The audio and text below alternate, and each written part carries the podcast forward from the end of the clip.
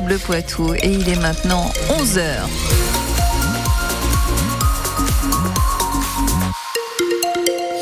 La météo aujourd'hui, 12-13 degrés, ce sont les maximales et on va voir que dès ce soir, le vent va s'inviter chez nous dans le Poitou.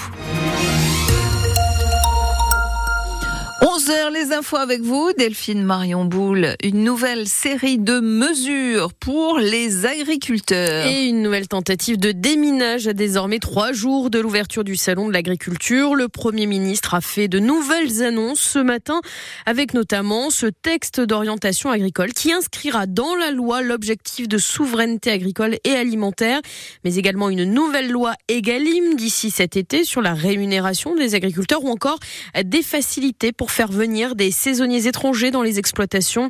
Gabriel Attal qui a assuré avancer aussi vite que possible que la quasi-totalité des aides de la PAC ont déjà été versées.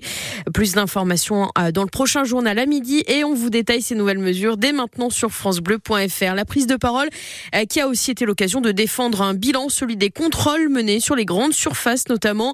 Le ministre de l'économie annonce ce matin que 372 magasins ne respectent pas la mention origine France sur les produits vendus, une tromperie des consommateurs et un vol des producteurs pour Bruno Le Maire euh, qui promet des sanctions. Par ailleurs, deux centrales d'achat de la grande distribution sont épinglées pour ne pas avoir respecté la loi sur les négociations commerciales. Elles vont recevoir des préamendes de plusieurs dizaines de millions d'euros. Justement, chez nous, à Loudun, ce matin, les agriculteurs dénoncent les comportements des centrales d'achat.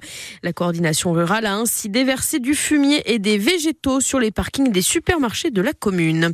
Pendant ce temps, la bassine de Mosée-sur-Mignon a fait le plein.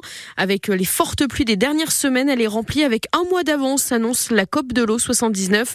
Euh, COP de l'eau qui précise que l'opération s'est déroulée dans le respect de la réglementation, notamment le suivi quotidien des niveaux de la rivière et de la nappe phréatique. C'est pour l'instant la seule bassine en projet, euh, en service de ce projet, pardon. Euh, trois autres chantiers sont actuellement en cours à Sainte-Soline, Prière et depuis peu à Épanne. On vous explique cela sur francebleu.fr.